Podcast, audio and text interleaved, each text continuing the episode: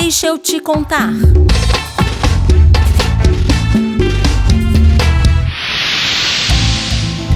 Políticas de igualdade de gênero são destaques nos governos petistas. O governo do ex-presidente Lula, por exemplo, assumiu o compromisso com a efetivação de políticas específicas para promover a igualdade entre homens e mulheres.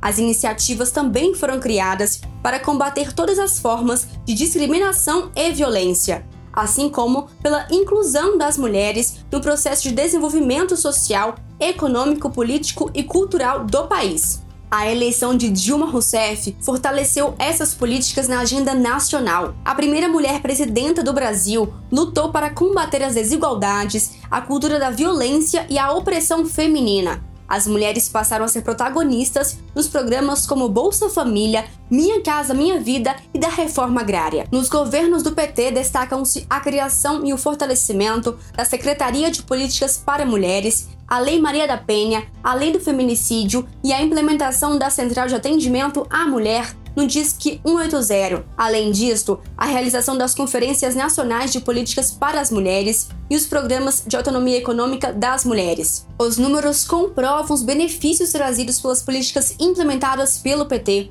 O programa Mulheres Mil, por exemplo, possibilitou a inclusão social e econômica de mulheres em situação de vulnerabilidade. De 2011 a 2014, mais de 1,17 milhão frequentaram cursos de qualificação profissional, Dessas, 53% eram mulheres negras e 45% entre 18 e 29 anos. No empreendedorismo, as mulheres também se destacam. Elas eram quase a metade dos mais de 5 milhões de microempreendedores individuais de todo o país. Já no Pronatec, Programa Nacional de Acesso ao Ensino Técnico e Emprego, as mulheres ocupavam 67% das mais de 1,7 milhão de vagas.